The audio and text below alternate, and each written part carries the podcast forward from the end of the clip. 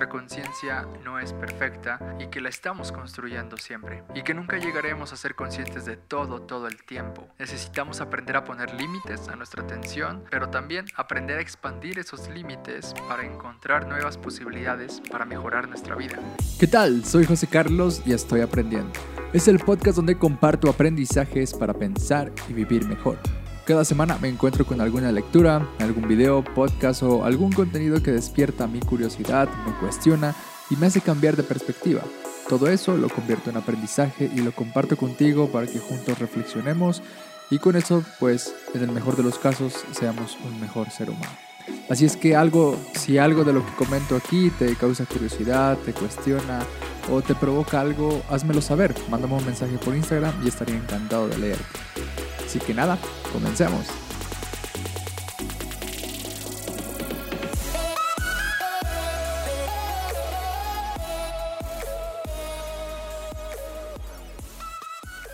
Había una vez un pueblo que había sido saqueado por muchos bandidos.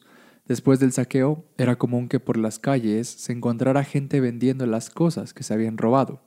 Y había un hombre que estaba vendiendo una alfombra. Se pasaba por las calles gritando ¿Quién me da 100 monedas de oro por esta alfombra?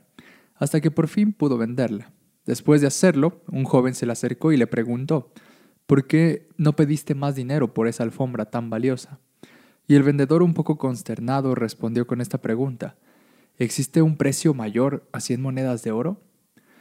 Y bueno, amigos, así de absurdo pueden llegar a ser nuestras propias concepciones del mundo. Así de limitado puede ser nuestro pensamiento, nuestras ideas y, claro, nuestra conciencia. Todos tenemos barreras de entendimiento que nos impiden apreciar la realidad en toda su complejidad. Eso, más que un problema, es algo natural en nuestra especie porque es imposible conocerlo todo, saberlo todo o ser consciente de todo. Sin embargo, esto no puede ser un pretexto para ir por la vida justificando nuestra inconsciencia o los errores que cometemos porque no sabíamos algo. Más bien, debería ser el punto de partida para explorar nuevas posibilidades para nuestro entendimiento y nuestra conciencia. Y es que en el mundo parece haber dos tipos de persona, las personas que siempre pensaron que nos moveríamos en caballo y las personas que pensaron que esa no sería la única opción e inventaron el automóvil. Y sin irnos tan lejos, había muchas personas o instituciones, maestros, que pensaban que las clases en línea no eran válidas o que importaban muy poco, y ahora hay más personas pensando que el verdadero cambio de la educación o el futuro profesional está puesto en la tecnología y en la conexión que tenemos online.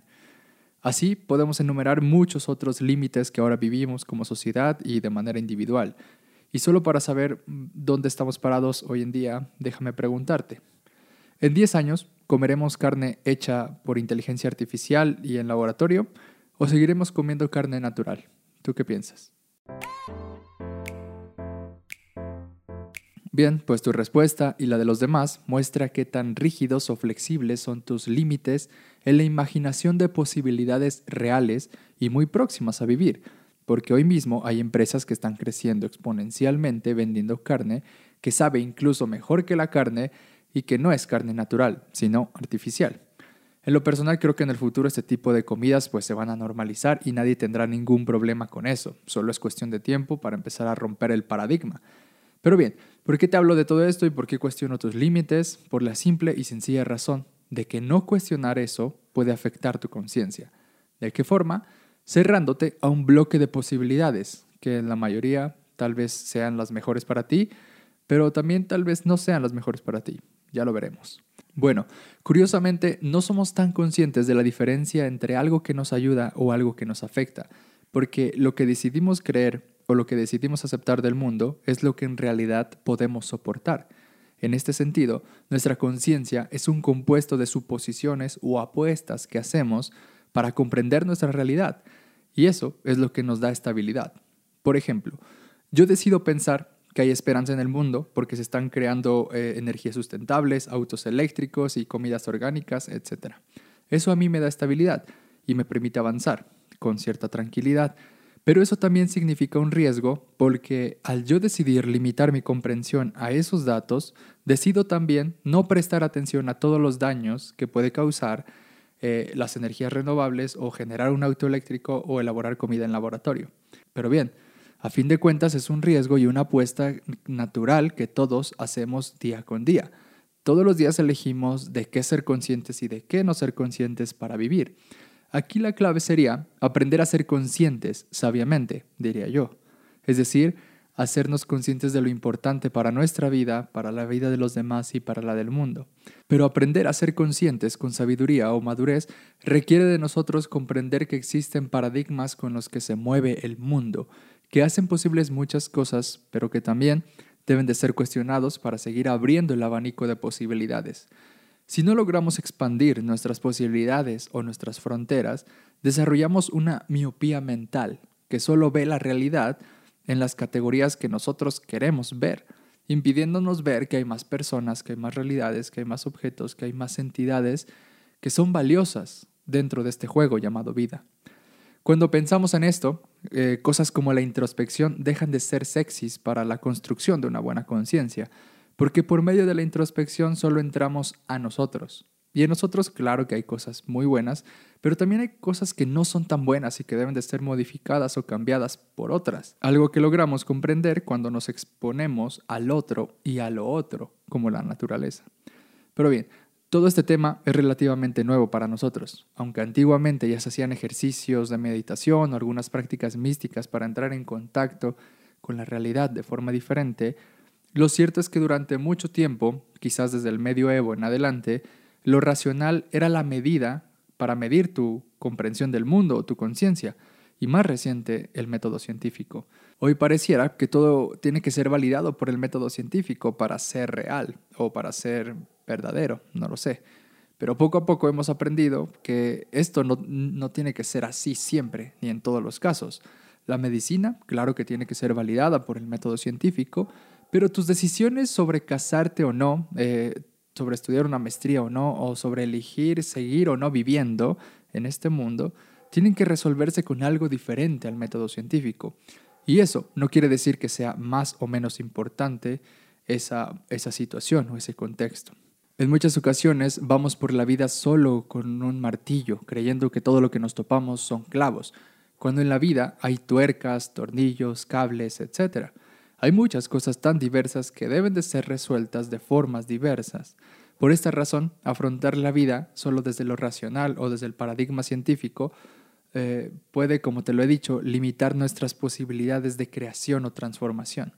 Y si queremos verlo con un ejemplo, pensemos en un grupo de ciegos que tiene que definir lo que es un elefante.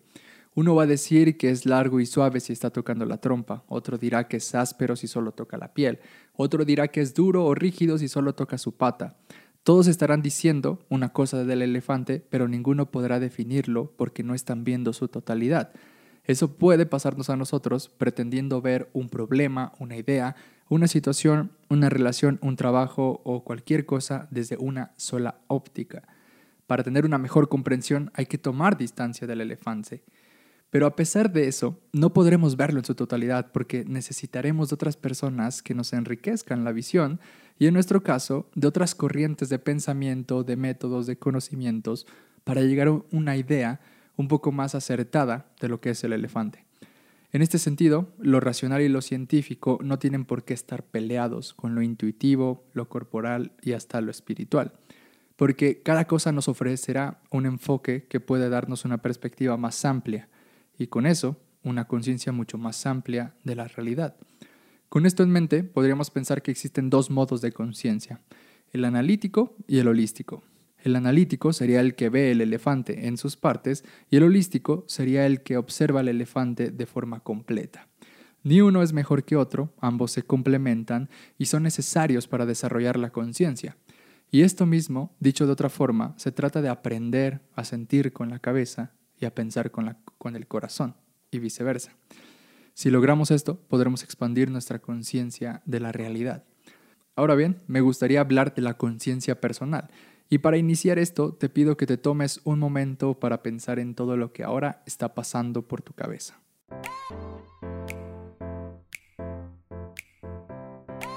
Bien, seguro pasaron por tu mente una mezcla de ideas, de objetos, de fantasías, de sensaciones, de conceptos, etc. Todo eso es parte de nuestra conciencia personal. Pero lo interesante de todo esto es que a menudo creemos que eso que andamos trayendo en la mente es lo real, y no, siempre es así. Es más normal de lo que pensamos tener una visión doble o una especie de conciencia doble, por así decirlo. Es decir, creer que lo que habita nuestra mente es lo que habita en el mundo real. Y muchas veces esto no es verdad. De aquí vienen esos problemas de fantasía o de imaginación que muchos padecemos y que me hacen recordar esta frase de Séneca que decía, los humanos sufrimos más de imaginación que de realidad. Todas esas ideas, esos sueños, fantasías y hasta ilusiones en varios momentos van configurando nuestra realidad. Esta forma de ir percibiendo eh, el mundo, la vida, puede ayudarnos a darle sentido a muchas cosas, pero también puede afectarnos negativamente cuando nos quedamos ahí. Sin duda, necesitamos de la fantasía y de la ficción para soportar el mundo, pero cuando se convierte esto en nuestro mundo, necesitamos de la realidad para recobrar la cordura. Lo que acabo de decir confirma lo que ya te he venido diciendo sobre nuestra incapacidad de ser conscientes de todo lo que nos pasa, tanto del mundo externo como del mundo interno, ya sea la respiración, los latidos o el proceso digestivo. No somos tan conscientes de eso. En este sentido, nuestra conciencia siempre va a buscar limitarse a una pequeña parte de nuestra realidad. Esto se da para nuestra supervivencia, primero, porque como lo dije anteriormente sería imposible, pero sobre todo insoportable, ser consciente de toda la realidad, tanto externa como interna. Además, este proceso de limitar nuestra conciencia pasa por diversos filtros en nuestra persona y principalmente pasa por el filtro de la parte sensorial, es decir, de nuestros sentidos, con los cuales nos aproximamos y construimos nuestra conciencia. Esta construcción de la conciencia es única e individual en cada uno de nosotros. Es decir, que cada uno puede construir, deconstruir y reconstruir su propia conciencia en la medida que acepta o rechaza información que va recibiendo o se va encontrando. Por ejemplo, yo soy consciente que me gusta hacer ejercicio, pero en las miles opciones que hay para ejercitarse, yo elijo correr. Alguien más elegirá nadar, otro elegirá el golf, el esgrima, el polo o cualquier otra cosa. Cada quien delimitará lo que para su vida es significativo, esa forma de hacer ejercicio y, para saciar esa necesidad de bienestar. ¿no? Esto es lo que a su vez eh, le va dando sentido a nuestra vida, porque construir una conciencia con los límites nos hace construir el mejor mundo posible para nosotros. Y cuando vi esto, recordé un pensamiento del filósofo Leibniz en el que respondía a la pregunta de por qué Dios creó este mundo lleno de tanto mal. Y él decía que en la infinidad de posibilidades existentes que Dios pudo haber tenido para crear un mundo, Dios creó el mejor de los mundos posibles, y es este. Y eso, de cierta forma, es lo que nosotros creamos en nuestra conciencia, eligiendo aprender algo, pero también ignorando sobre otras muchas cosas.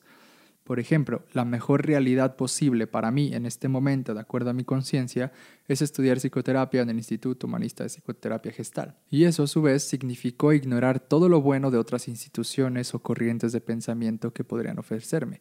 En este momento es eso lo que me da sentido y es la forma en la que yo estoy construyendo la mejor suposición que puedo tener sobre mi realidad.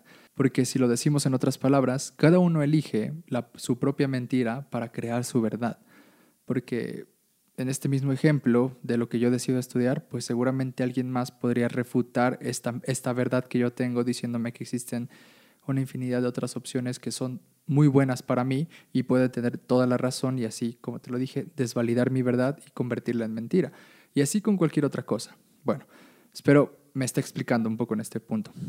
Pero bien, para resumir este punto, nuestra conciencia se, construye a partir de los límites que vamos creando frente a todo lo que nos exponemos.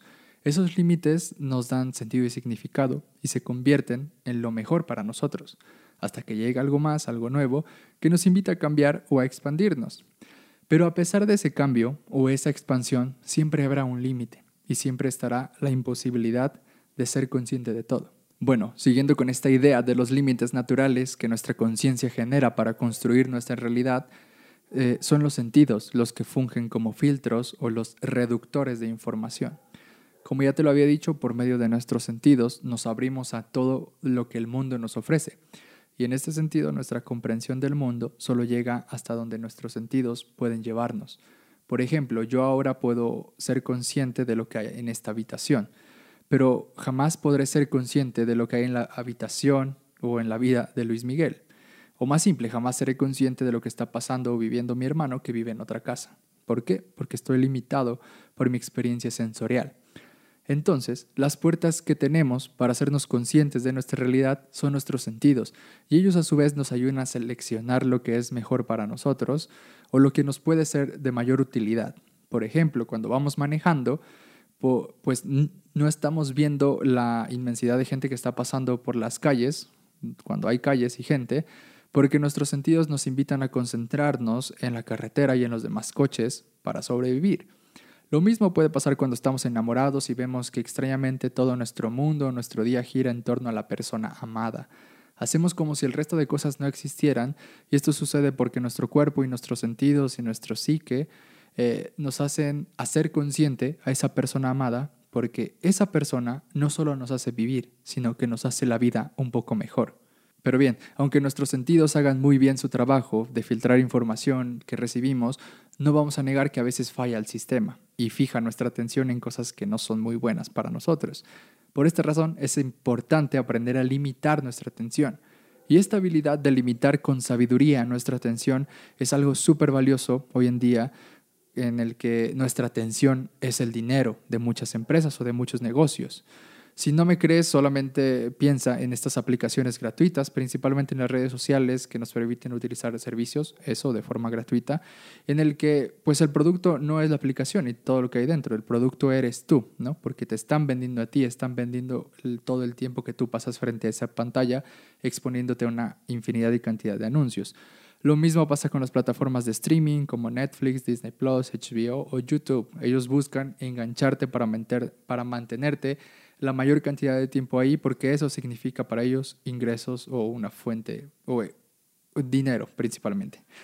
El problema de todo esto es que no somos conscientes en muchos casos de los daños que nos estamos causando. Por un lado, estamos fragmentando nuestra atención, consumiendo contenidos cada vez más rápidos y breves, y por otro, estamos consumiendo más entretenimiento que conocimiento, y con eso sabiduría.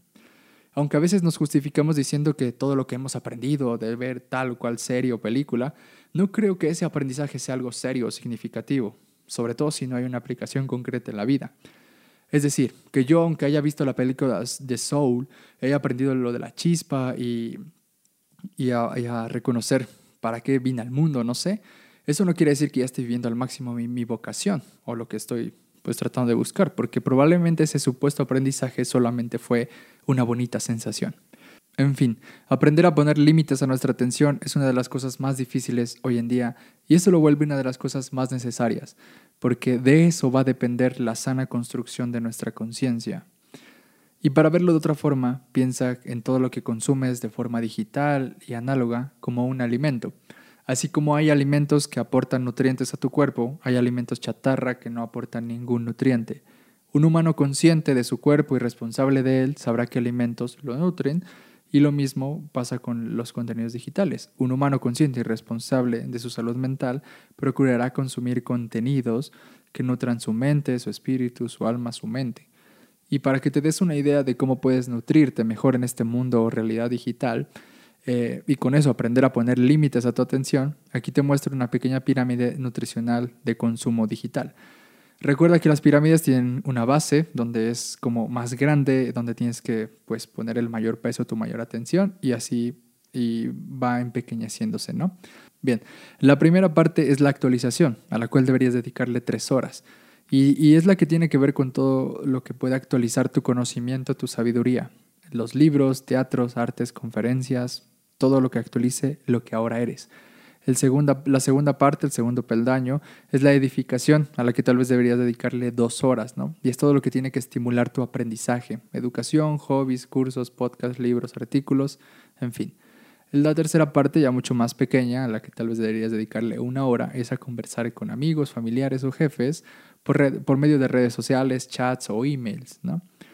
La Cuarta parte, ya un poco más pequeña, la que también tal vez una hora podrías dedicarle al día o menos, no sé, es todo lo que tenga que ver con el ocio, ¿no? Películas, series o videojuegos. Y la quinta parte, que es eh, una parte eh, que está en nuestra comida eh, nutrimental de consumo digital, por desgracia, ¿no? no tampoco es algo, es algo de lo que sí debemos de reducir al máximo, que es todo esto que tenga que ver con información tóxica, con supersticiones, fake news o conspiraciones. Como te lo digo, es algo que está en nuestra pirámide nutrimental por desgracia, ¿no? Tenemos, y con la cual tenemos que luchar para reducirla al máximo porque no nos aporta nada. Y bueno, para terminar esta reflexión tengo que decir que para cultivar una buena conciencia hay que reconocer que nuestra conciencia no es perfecta y que la estamos construyendo siempre, y que nunca llegaremos a ser conscientes de todo todo el tiempo. Necesitamos aprender a poner límites a nuestra atención, pero también aprender a expandir esos límites para encontrar nuevas posibilidades para mejorar nuestra vida.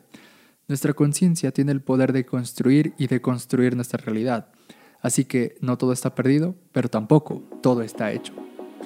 Bien, gracias por llegar al final del episodio, espero que haya despertado algo en ti. Y si fue así, házmelo saber por Instagram, estaría encantado de leerte.